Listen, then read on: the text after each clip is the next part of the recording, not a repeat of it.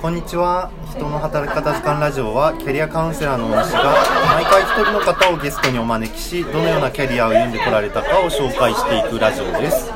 今回も前回に引き続き磯野翔平さんをゲストにお呼びしております。どうぞよろしくお願いします。よろしくお願いします。はい。では前回第2回の最後で、まあ、あの今後独立を目指していこうというお話があったんですけれどもその独立の何ですか形態といいますか事業内容について少し伺ってもよろしいですか？はいえーと僕の考えている独立っていうのは、はい、出張メンテナンスっていう形をスタンスとしたいっていう感じで、はい。えー、お客さんのもとに行ってそのメンテナンスしますよっていう感じですね、えーと、出張でメンテナンスというのはその包丁についての出張メンテナンスですよね。そうですね。あそうですね。なるほどなるほど。ではではあの第2回の最後のところであの会社ではちょっとできないけれどもなんか個人でできることがあって、まあ、それをやるために独立みたいな話が少しあったと思うんですけれどもそれが、えーと、現在のようなお話なんでしょうかね。そうですね、えっとまあ会社にいたらちょっとできないこともあって、はい、それで、まあ、そのそれがまあお客さんのもとに行ってそのメンテナンスするっていうことで,、はい、でまあ先を見据えた上での話なんですけど、はい、やっぱり外国の方も結構買われていかれてるんですけどやっぱりそのやっぱり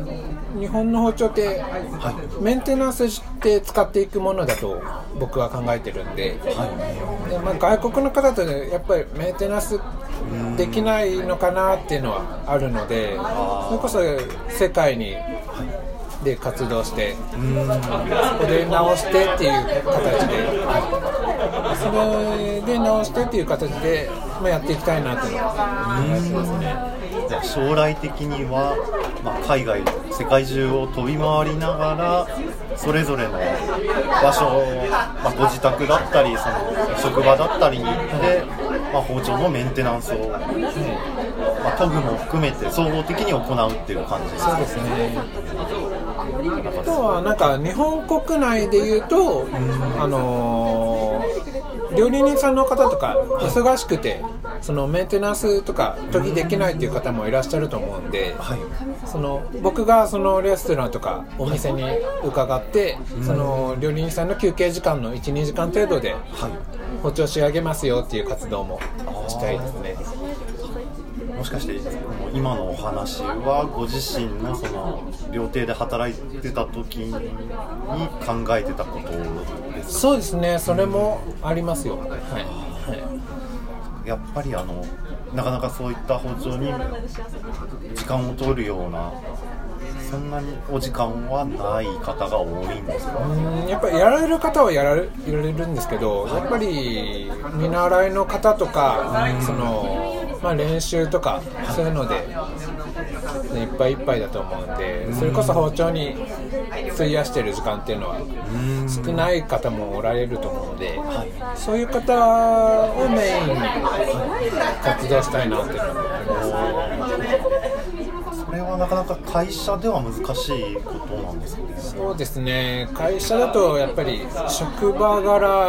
やっぱ待ってお客さんに来てもらうっていうのは一番それしかできてないので僕が抜けるっていうのはちょっとできないっていうのがあるのでちょっと人数的にも厳しい面もあるんでそれはちょっとできないっていうのはありますね。その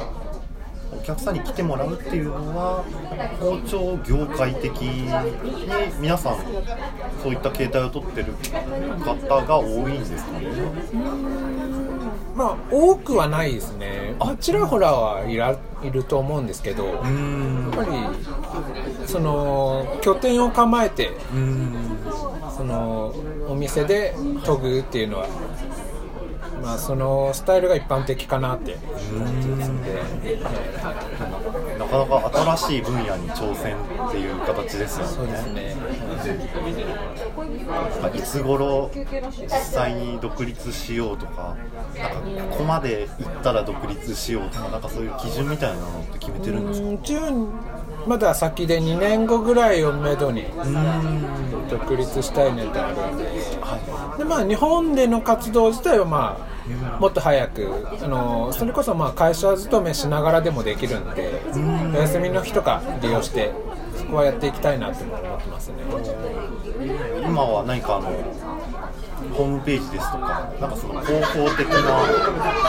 あのこのラジオを聞いていただいた方が、磯野さんのところにアクセスする方法ってなんかいくつかありますか？えっと、今、最近インスタグラムを立ち上げて、立ち上げられたと。そうですね、そこでまだその準備段階でもあるんで、まだ進んでないんですけど、おいおい写真とか、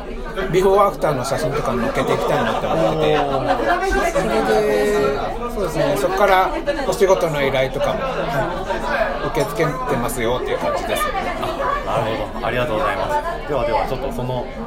インスタグラムの URL を後々ラジオの詳細のところに載せさせていただこうと思いお願ます。